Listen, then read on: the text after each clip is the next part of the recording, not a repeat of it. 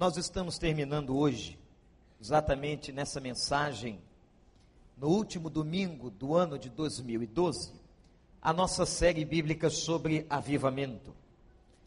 Foram praticamente, irmãos, três meses onde nós pregamos e falamos sobre o avivamento. Mas eu quero dizer algo muito importante a você. A série termina aqui, mas o clamor pelo avivamento continua. Amém ou não?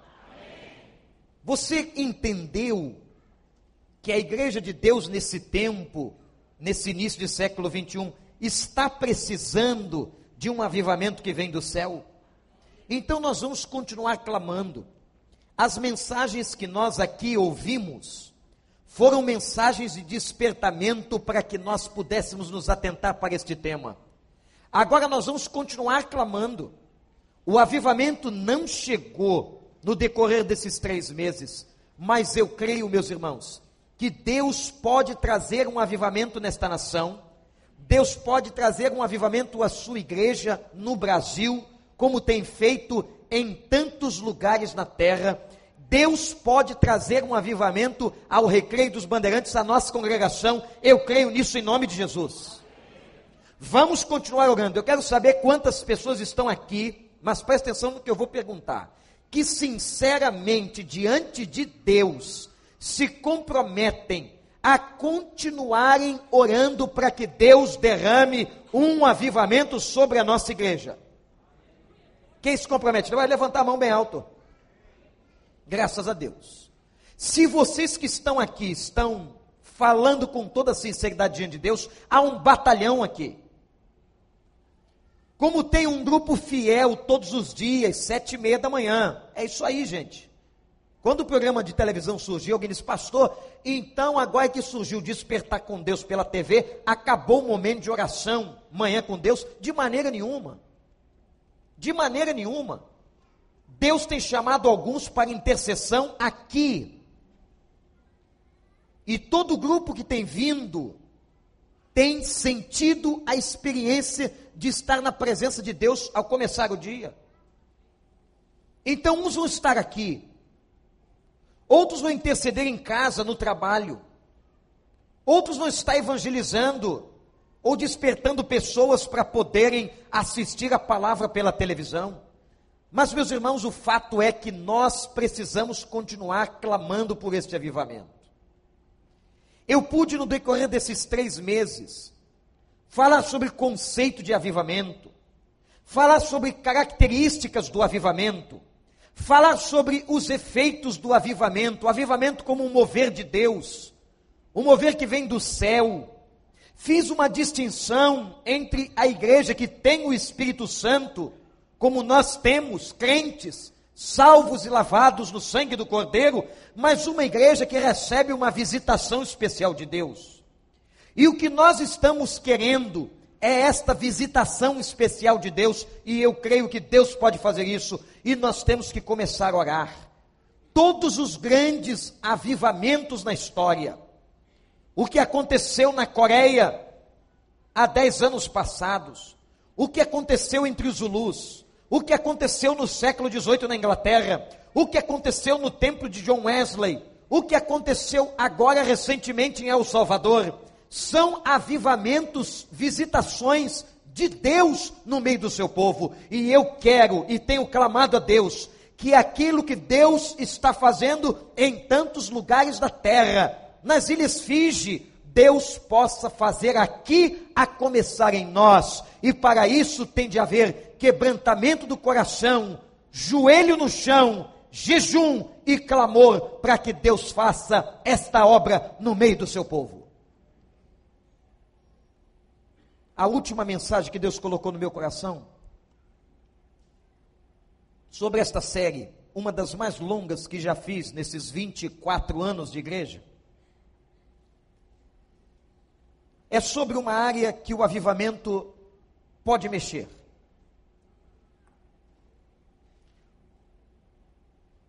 Uma das coisas que nos torna mais insensíveis são os problemas relacionais. E Deus colocou esta palavra no meu coração como a última palavra para encerrar esta série. Como nós temos hoje problemas de relacionamento? Como nós vivemos numa sociedade estressada e estressante? E por causa dos nossos estresses, por causa do nosso cansaço, por causa de toda agitação, nós vivemos nos esbarrando nas pessoas, literalmente. E não preciso perguntar quem é que não foi magoado neste ano de 2012, de 2012 em algum momento. Quem é que não foi ferido por alguém? Quem que está aqui que este ano não recebeu uma palavra dura, que entristeceu seu coração? Quem está aqui que não se entristeceu com uma pessoa, às vezes muito querida, para quem você talvez investiu muito da sua amizade, da sua vida e às vezes até dos seus bens? Eu acredito que todos nós vamos encerrar este ano de 2012 sabendo que em algum momento, em algum mês, em alguma data, nós sofremos algum tipo de decepção. E Deus colocou um texto no meu coração de uma história muito conhecida, que eu queria que você acompanhasse a leitura de Gênesis 27. Gênesis 27. Se você nos visita não tem Bíblia, não tem problema. Presta atenção, porque eu vou estar lendo e vou estar relembrando essa história. 27, Gênesis 27, primeiro livro da Bíblia, verso 41.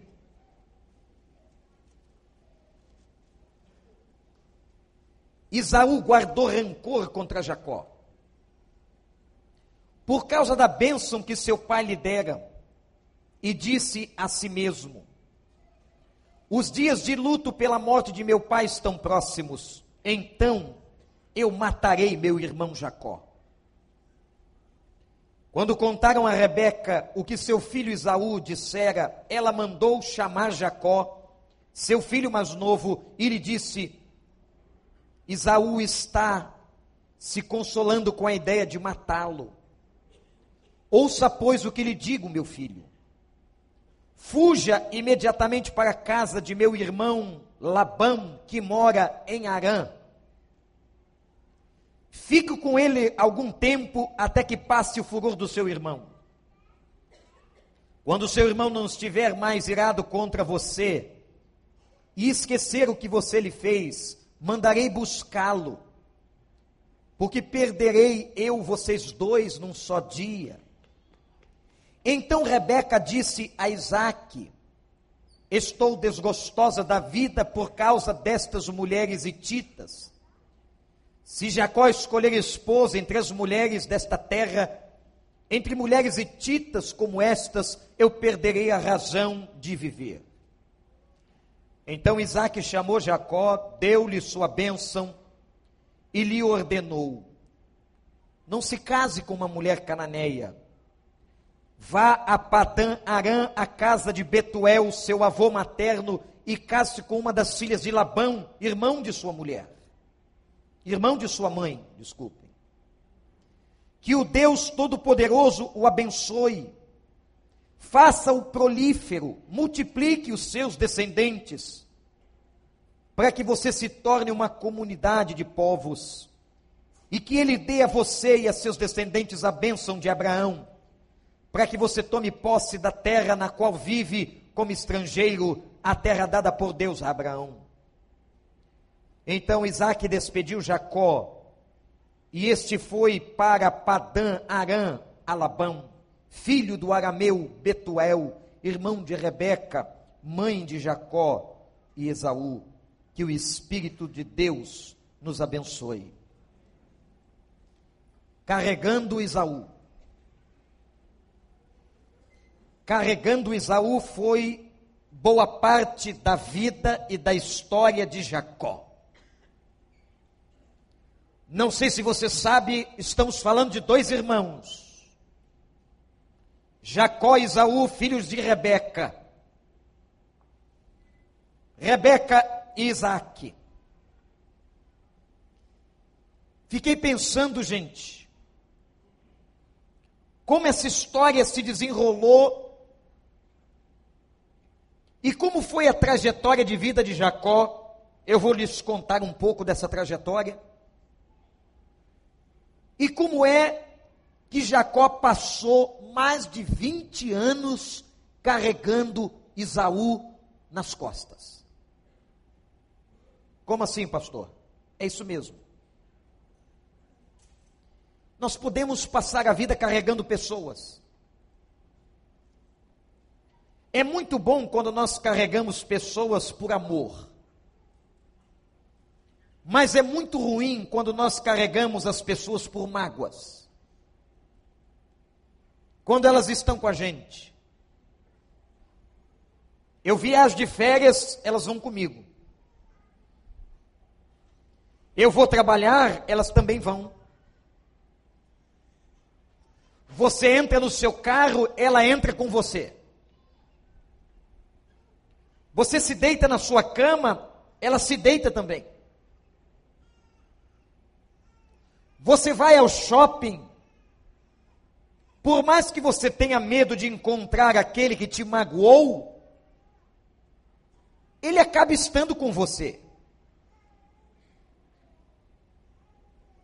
Impressionante como nós carregamos pessoas que nos magoaram.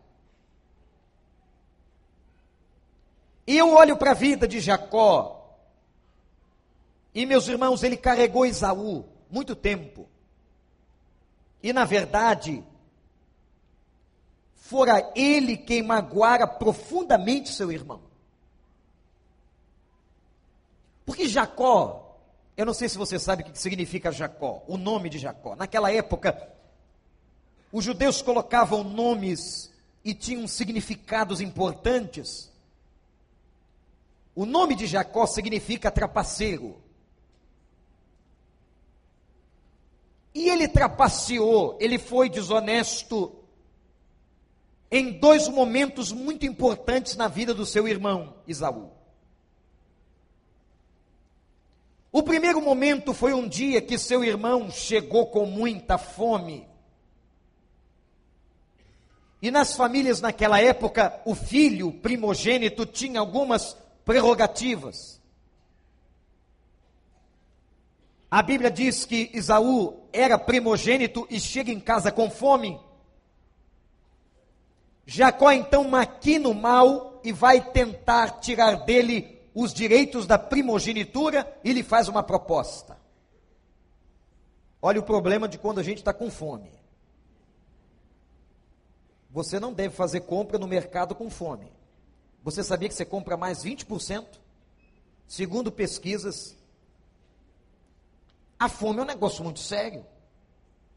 Teve um dia que Davi, porque estava com fome, comeu os pães da propiciação. Quando Isaú chega do campo exausto, faminto, Jacó diz a ele: Você não quer um prato de lentilhas? Quentinho na hora. Ô, gente, uma sopa de lentilhas, quem está com fome. Imagina, desce qualquer negócio, não é não? Ainda mais lentilhas uma comida extremamente nutriente e saborosa. Já comeu lentilhas? Mas na hora da fome você come qualquer coisa. Você come quiabo. Aliás, não sei por que preconceito com quiabo. Quiabo é uma comida deliciosa.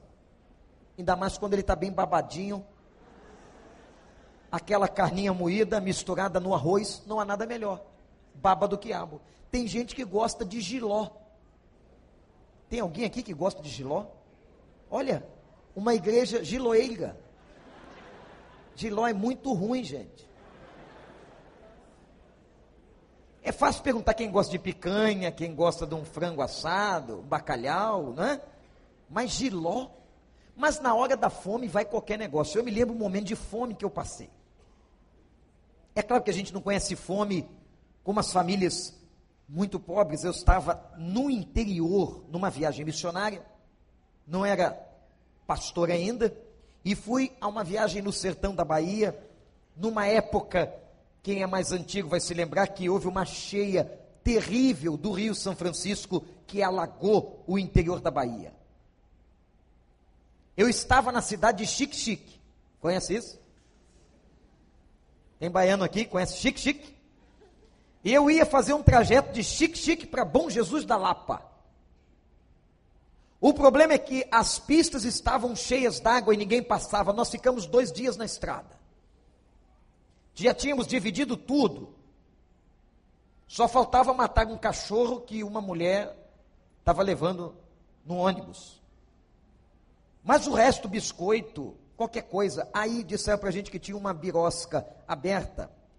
Aqueles bares de beira de estrada. Imagina, no trajeto de Chique Chique para Bom Jesus da Lapa, há 30 anos atrás, numa birosca aberta.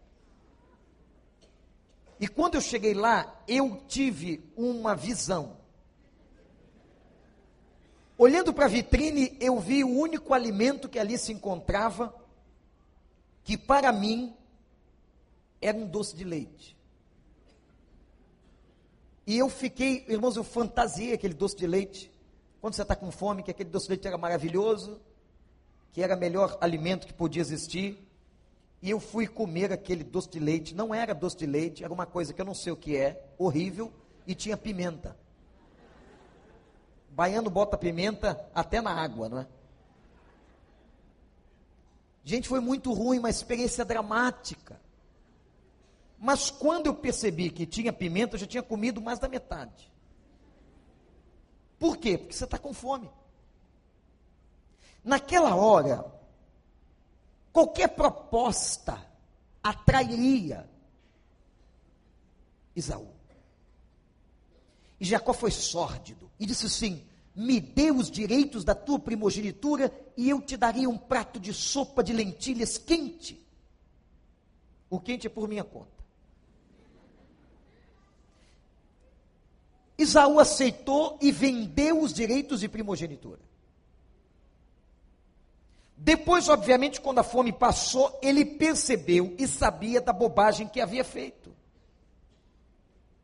E certamente aquilo gerou mágoa no seu coração pela forma como seu irmão trapaceou, usando a sua fraqueza.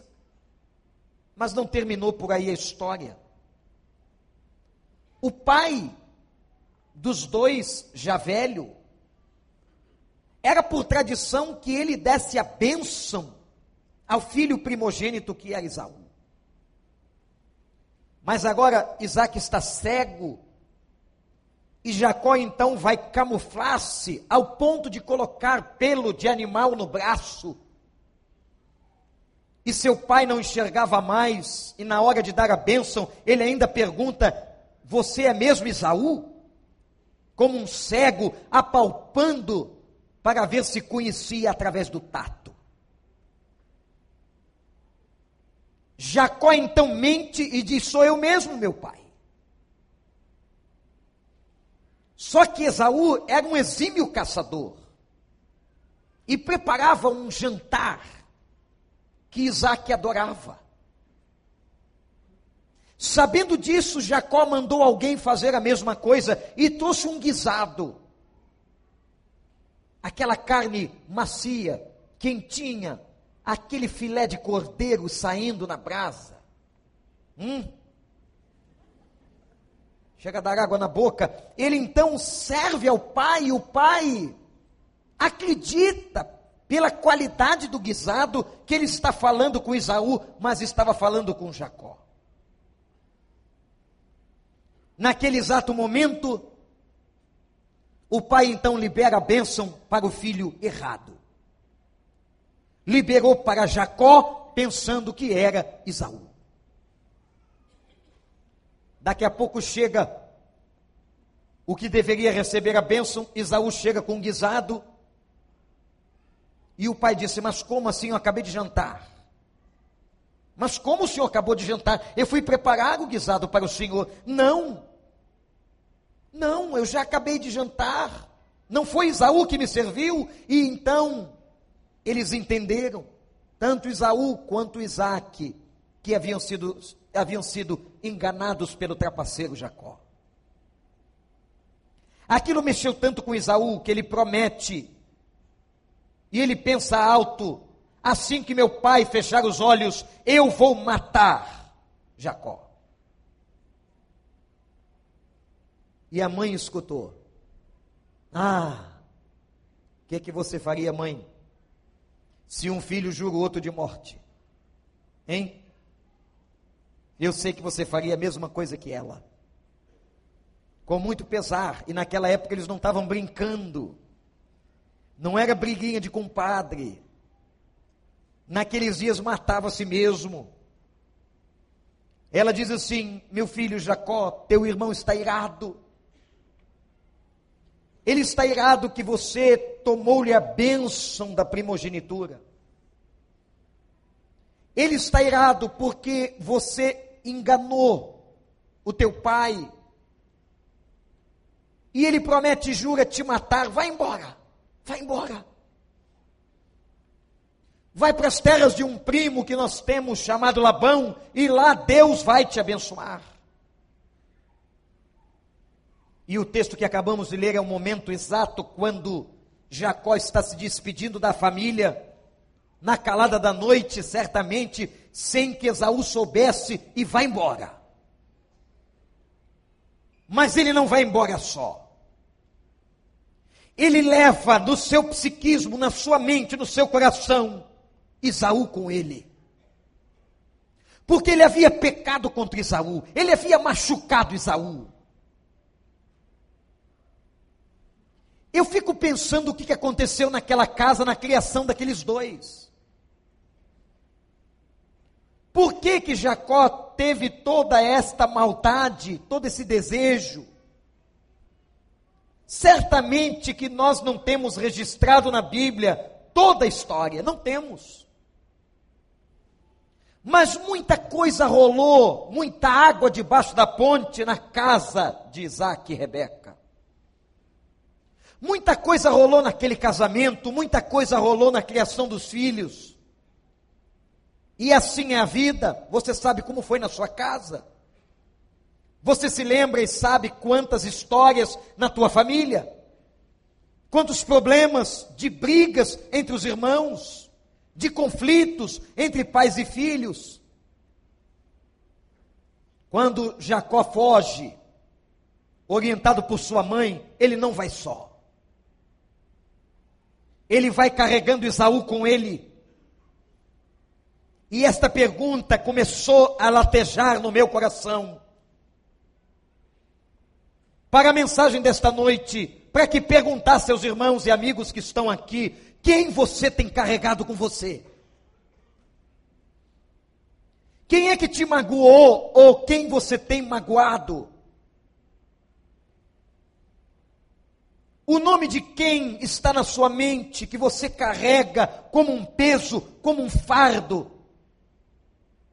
Talvez durante tantos anos da sua vida. Nós também, irmãos e irmãs, carregamos os nossos fantasmas. E eu quero dizer uma coisa a você. Olhe para mim. Não há nada mais desgastante para a alma humana do que uma pessoa magoada no coração com alguém. Não há nada mais pesado, não há nada mais cruel, não há nada mais atordoante do que nós termos uma pessoa com quem precisamos acertar contas. Não importa aqui se você foi o ofendido ou se você foi o ofensor. Mas é muito ruim quando nós temos problemas de relacionamento. Sabe como é que a gente faz? A gente esquece, tenta esquecer a pessoa a gente finge que ela não existe, a gente continua vivendo a vida, a gente se distrai com tantas outras coisas, mas o fato é que a pessoa está lá, no escondido, no secreto da nossa alma. E a Bíblia declara que quando nós carregamos essas pessoas conosco, quando nós carregamos as nossas mágoas e ressentimentos, nós perdemos qualidade de vida. nós perdemos vida abundante, nós perdemos prazer, nós perdemos alegria, nós perdemos paz. Gente, não há ninguém aqui nessa noite que se carrega alguém no coração com mágoas e ressentimentos, que não esteja sofrendo, que não esteja em déficit, que não sinta um peso, e que quando aquela imagem, o nome daquela pessoa é falado, ou quando você se lembra, aquilo dói na gente. Aquilo é tão incômodo, aquilo é tão angustiante. Você já sentiu angústia? Angústia é um sentimento tão confuso. É uma dor que dá no peito da gente, que vai misturando, é uma coisa emocional, parece que é uma descarga de adrenalina. Uma descarga hormonal, uma coisa estranha, sensações esquisitas. O fato é que quando nós carregamos pessoas que nos magoaram, ou que nós ofendemos, nós sentimos angústia. E aí a gente faz, como fez Jacó que foi embora, a gente também vai embora, a gente também esquece, a gente constrói outro grupo de amigos, a gente finge que aquilo não aconteceu, a gente deixa aquilo para trás, mas o fato é que aquele acontecimento, que aquela pessoa, continua viva dentro de nós. Isaú foi com Jacó. Jacó carregava Isaú com ele. E o problema é que Deus não deixa ninguém com pendências. Se a gente está buscando avivamento, se nós queremos o avivamento de Deus, Deus não quer que nós tenhamos pendências. Seja qual for a pendência, Seja qual for a questão na sua vida, na sua história, Deus quer tratar. A vida passou e Jacó se casou. Lembram da história? Foi para a casa de Labão, se apaixonou por uma mulher de nome, hein? Raquel. Raquel era aquela que ele conheceu aonde? No poço. E naquele tempo era a mulher que ia buscar água. E ela foi. Ela também não era boba, não, gente. Uma das maneiras de se galantear um homem naquela época era agradando ao animal dele. Olha. Já pensaram nisso? Cuide bem do cachorro do seu marido. É. Cuide bem. Eu disse o cachorro do seu marido. Não o seu marido enquanto um cachorro. E quando ela olhou o gato Jacó, ela foi e deu água. E foi, gente, impressionante, amor à primeira vista. Você acredita em amor à primeira vista? Quem foi aqui que casou com seu amor de primeira vista? Quem casou? Tem alguém? Olha só. Eu podia pegar essa turma e fazer, vir aqui dar um testemunho. Contar como é que aconteceu esse negócio de amor à primeira vista. É aquele negócio estranho que na linguagem mística popular diz que o cupido fechou, flechou o coração. Não é verdade? Se apaixonaram. Ele vai e pede a mão da moça em casamento. Um rapaz honrado de família. Vem de uma boa linhagem. Só que ele não sabe dos detalhes. E o pai da moça aceita a proposta. Porém, primeiro se liberava da família a filha mais velha. Naquela cultura, não podia a mais nova casar na frente da mais velha. E a mais velha era uma outra moça chamada Lia. Mas Jacó gostava de Raquel. E Labão, que não era bobo nem nada, disse assim: se você quer a minha filha, você vai trabalhar para mim sete anos. E que amor, meninas. Sete anos de trabalho no campo, hein? Já pensou? Sete anos de trabalho duro, não era como hoje, não. Ninguém no escritório, ar-condicionado, gravata. Não, no campo. Toda mulher gostaria de ter um Jacó. É ou não é? Mas não tem mais Jacó vivo por aí. Porque a gente trabalha de outras coisas, faz outras coisas.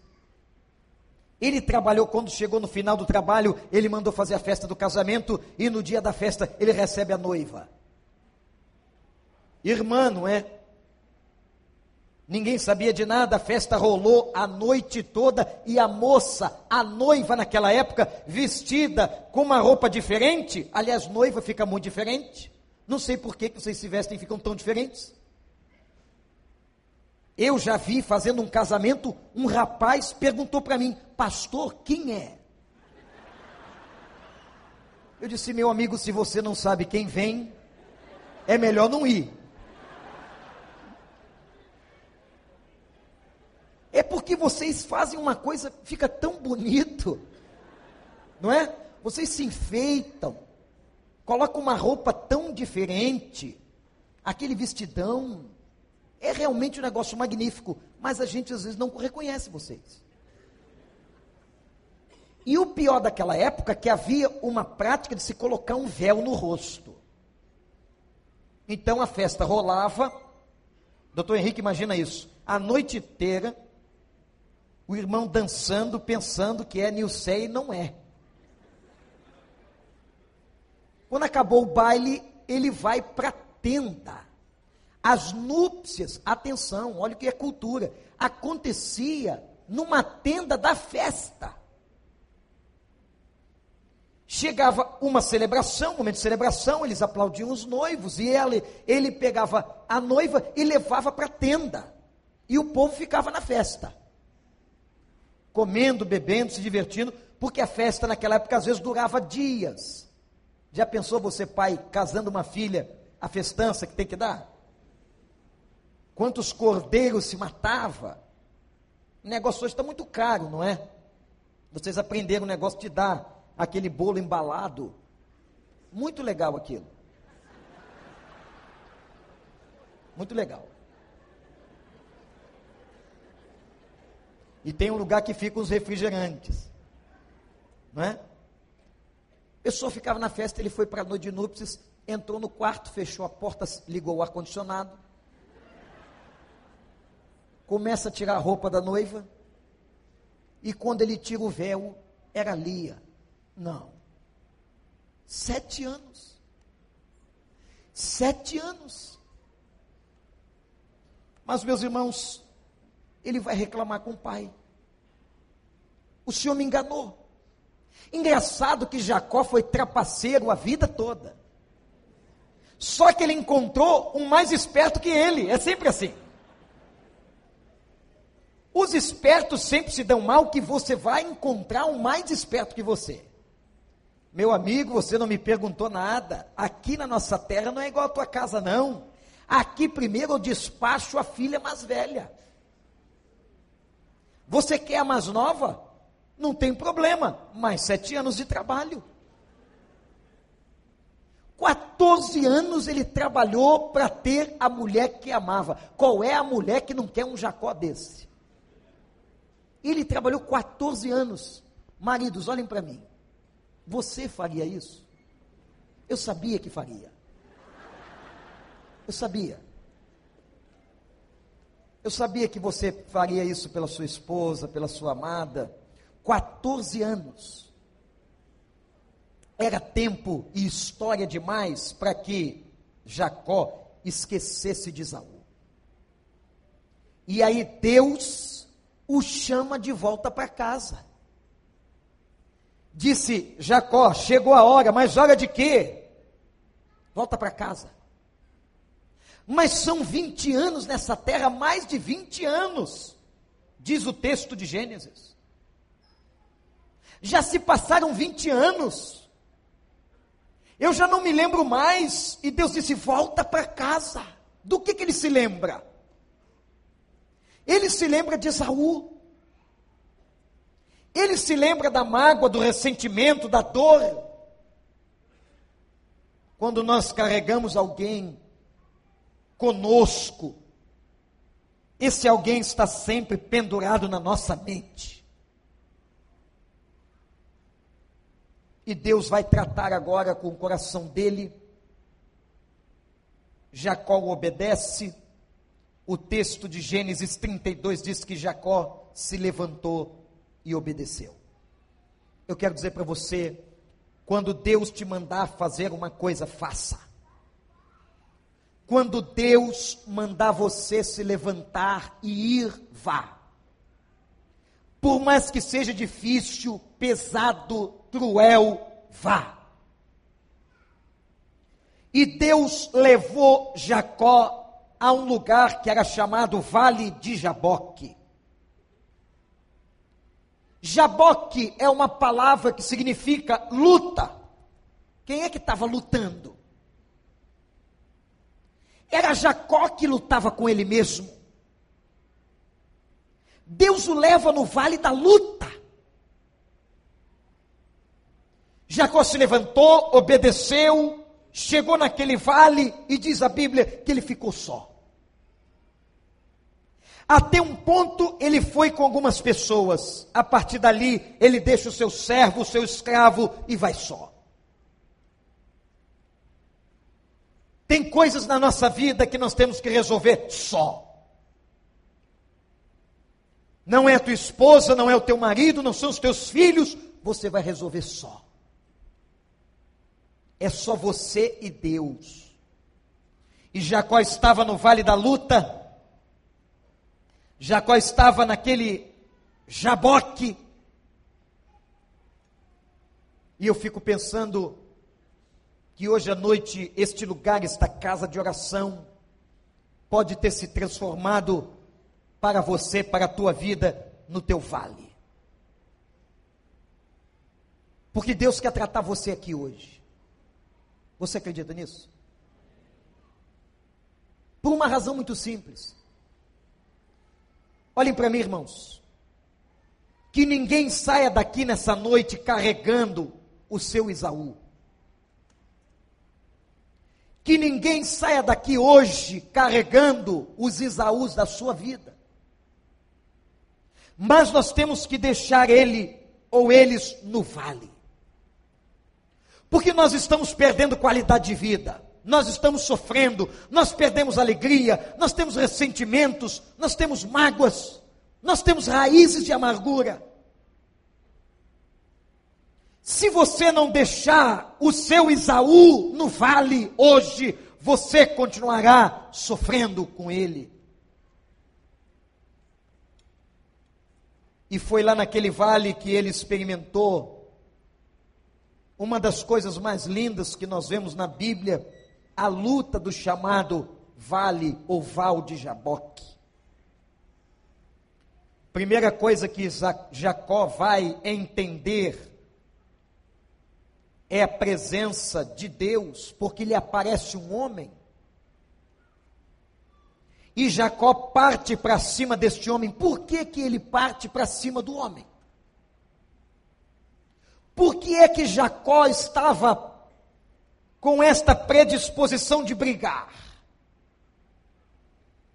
Talvez tenha se lembrado quando Deus deu a ordem a ele, volta para casa depois de 20 anos. Se lembrado do seu irmão, e quem sabe Jacó não pensou, é mensageiro de Esaú. Mas no processo, quando ele está lutando com este homem, ele percebe que na verdade não era um homem, mas era um mensageiro de Deus.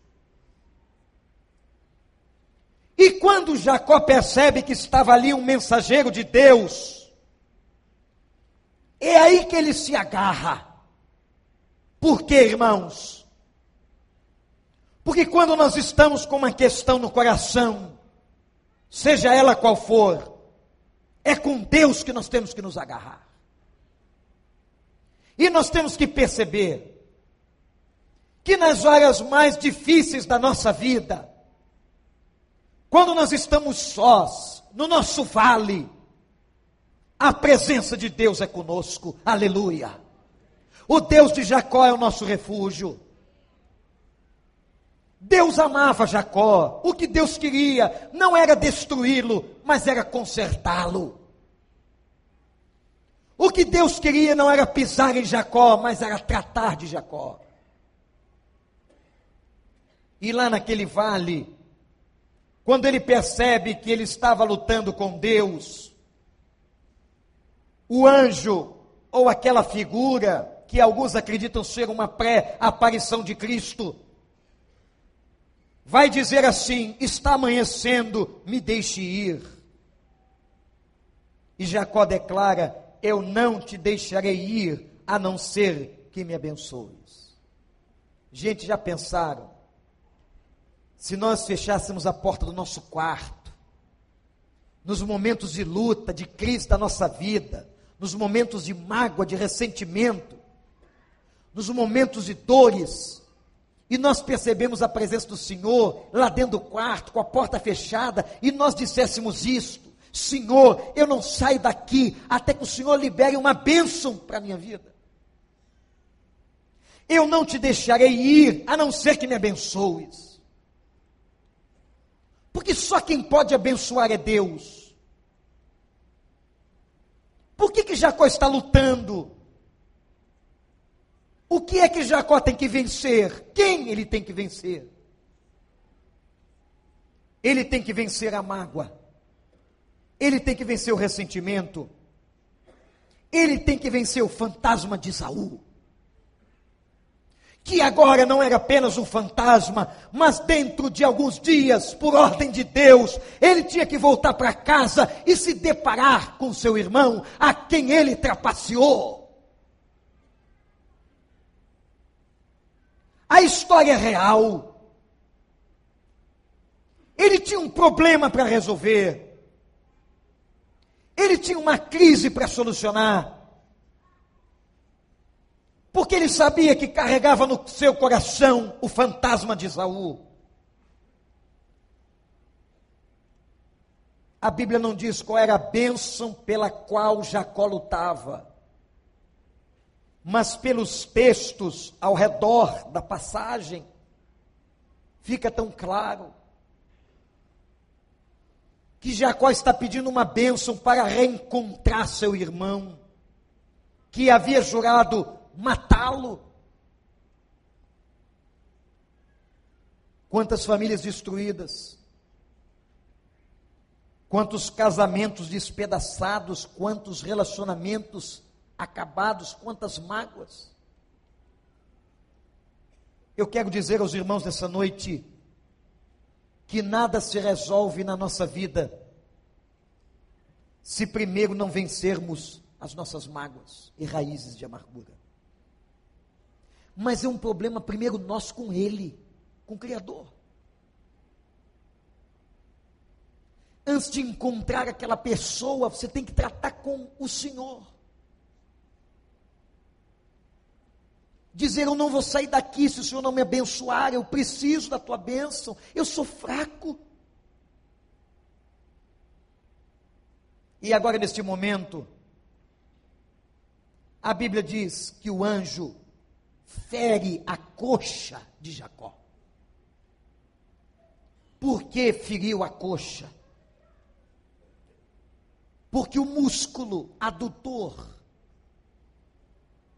é o segundo músculo mais forte do corpo humano.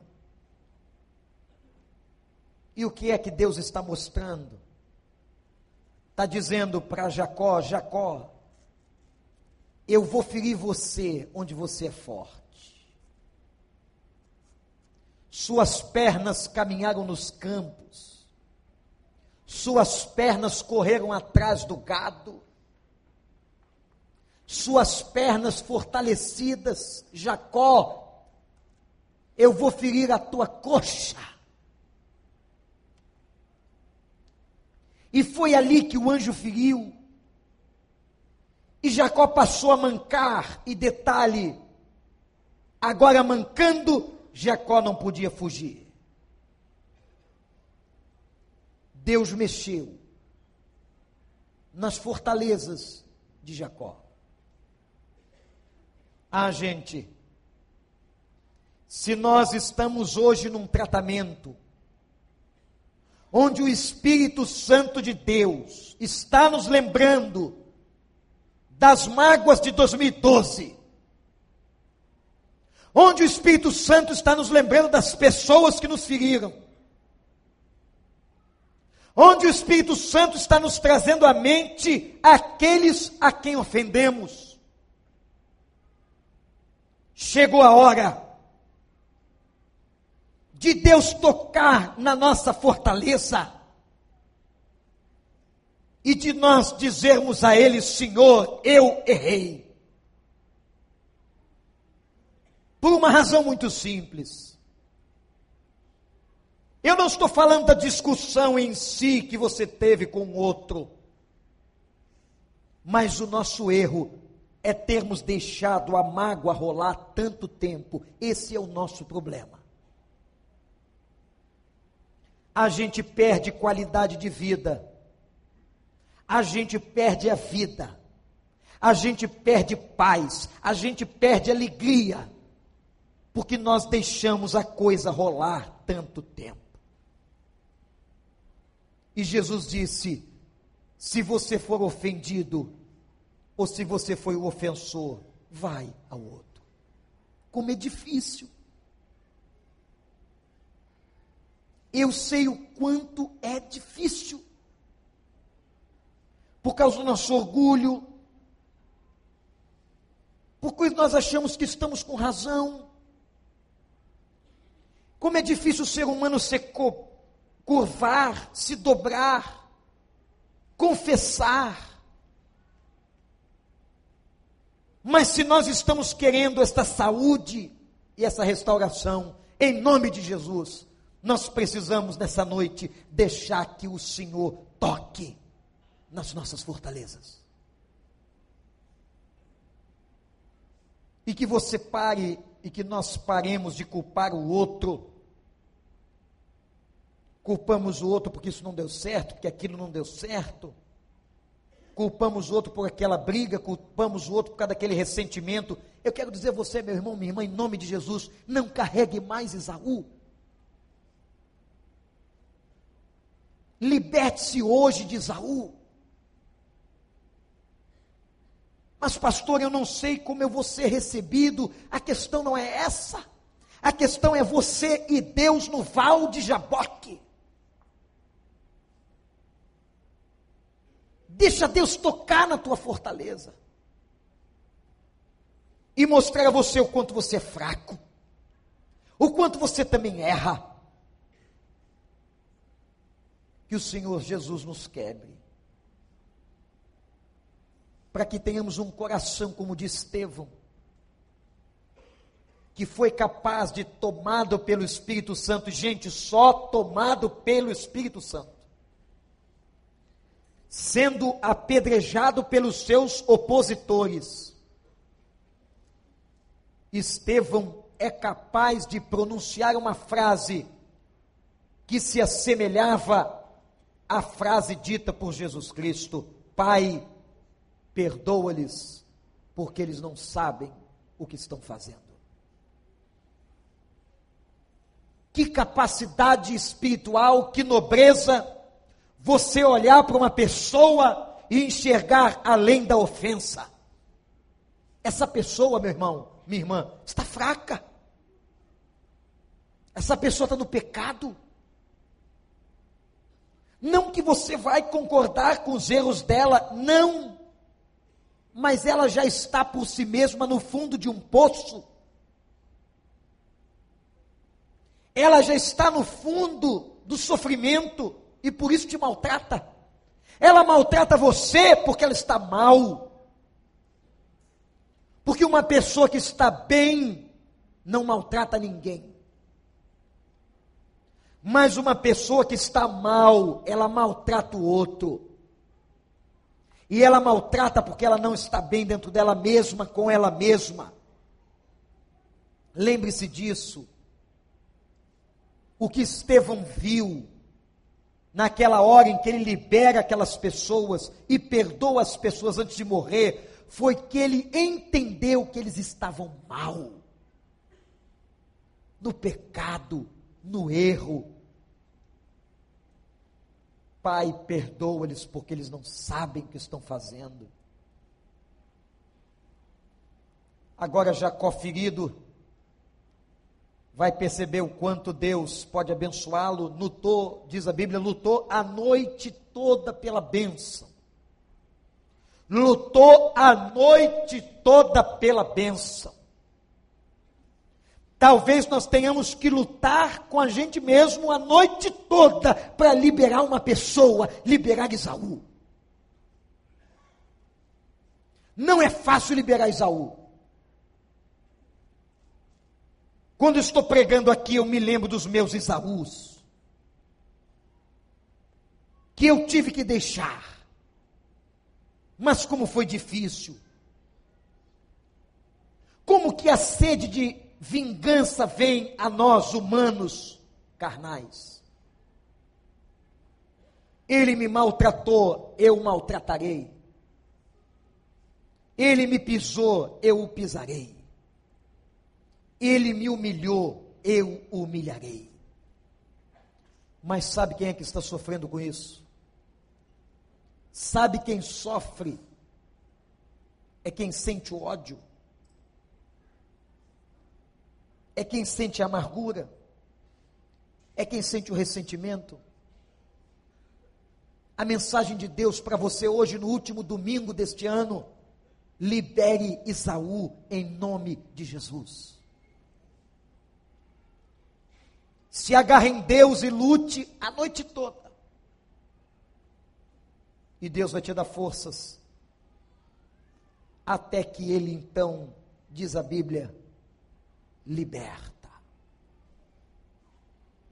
E a primeira coisa que Deus vai fazer é trocar o nome de Jacó. Não pega bem. Um servo meu ser reconhecido como trapaceiro. Teu nome vai ser trocado agora. E porque tivestes a ousadia de lutar com Deus, teu nome deixa de ser Jacó, trapaceiro, e passa a ser Israel. Nasceu o povo ali. E passa a ser Israel, porque significa aquele que luta e lutou com Deus. Meus irmãos, não há como entrar na presença de Deus não ser modificado. Não há como entrar no vale do tratamento e não ser modificado. Tem gente aqui com mágoa do ex-marido, com mágoa da ex-esposa, com mágoa de um pai, com mágoa de uma mãe. Liberte o seu Isaú do teu coração, em nome de Jesus. Libere. E Deus vai operar a mudança tão radical. Você vai sentir paz, a graça do Espírito descerá sobre tua vida. E você vai ter o nome mudado. Simbolicamente, Deus vai olhar para você e vai dizer: varão valoroso que luta com Deus em oração e vence. Aleluia. Eu quero terminar dizendo que essa história acabou não aqui, mas essa história acabou algum tempo depois, porque quando saiu do val, do vale, leiam essa noite o capítulo 33. A coisa mais linda, o encontro dos irmãos depois de mais de 20 anos. E se Deus trabalhou em Jacó, Deus trabalhou em Isaú, você crê nisso? Hein? Sim ou não? Os dois vão se encontrar. Jacó está cheio de medo. Muito medo levou as suas mulheres, os seus filhos, ordem de Deus, tinha que voltar para casa. No meio do caminho, e um mensageiro diz assim: Teu irmão está cheio de varões valentes. Jacó pensou: vai me matar. Não. Jacó prosseguiu, porque havia tido uma experiência com Deus naquele vale. E na hora que eles encontram, sabe como é que é aquele papo de gente que fica sem graça pelo tempo de desarmonia? Já encontrou gente assim? Você brigou, se aborreceu, e por alguma situação maravilhosa, vocês se reencontraram melhores. E fica aquele papo que a gente não sabe como começa nem como termina. E o Isaú perguntou assim, não tinha o que dizer, perguntou assim: quem é esse pequenininho? E ele disse: esse aqui é o filho do teu servo. O que é que Jacó está fazendo quando diz isso? E diz a palavra que eles se abraçam e que choram. Choram pelo tempo que perderam. Dois irmãos choram de alegria pela vitória, choram pela restauração, choram pela bênção, choram porque Deus estava reconciliando aquela casa. Agarrou, diz a Bíblia, um no pescoço do outro. Mas me chama atenção o que Jacó faz. Isaú diz assim: vai na frente. Jacó diz: não. Quem vai na frente é o primogênito. Ele restitui a primogenitura do seu irmão. Aleluia. Ele diz: vai você, meu irmão. E é ele quem vai atrás de Esaú. Ele restitui. Porque daquele momento em diante, ele não era mais Jacó, magoado, ferido, ele era Israel. A luta pode durar uma noite, mas a alegria vem de manhã. Deus pode te dar a vitória. E hoje, meu irmão, minha irmã, você não precisa mais carregar Isaú. Eu quero convidar você para deixar Isaú aqui. Eu me recordo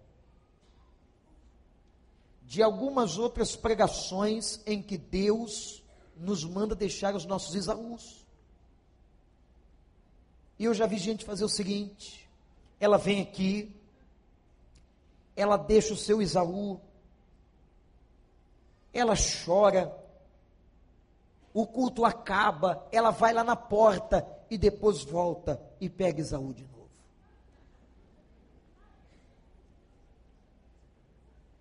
E volta com Isaú para casa. A palavra do Senhor é deixa Isaú aqui para sempre. Por que, que você vai ficar carregando esse peso? Essa dor, essa mágoa? Aquele que está em Cristo, nova criatura é, as coisas velhas já passaram. O nosso alvo é Cristo. Não adianta ficar levando Isaú. Pastor, tem 20 anos, tem 30, tem 40, deixa Isaú aqui. Porque Deus quer te dar qualidade de vida, alegria, libertação. Que nessa noite nós não carreguemos mais Isaú. que aqui seja o Val de Jaboque, e que na luta intensa com o anjo, ele nos vença, e nós quebremos o orgulho, e Deus se orgulhe de nós, e diga: você não é mais trapaceiro, mas você é lutador vitorioso, em nome de Jesus. Feche os olhos, abaixe a cabeça e ore.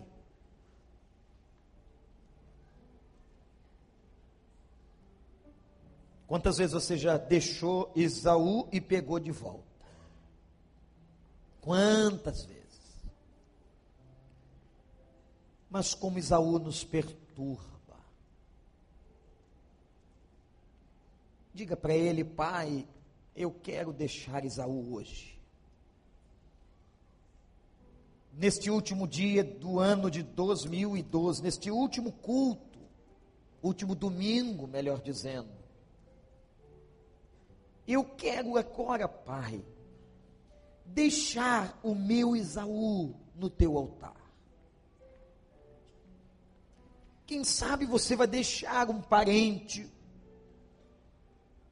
um ex-marido, esposa, alguém que te feriu tanto, porque quem mais nos fere são aqueles que foram mais íntimos. Mas em nome de Jesus, diga para Deus, eu hoje à noite, Pai, eu quero deixar o meu Isaú no altar.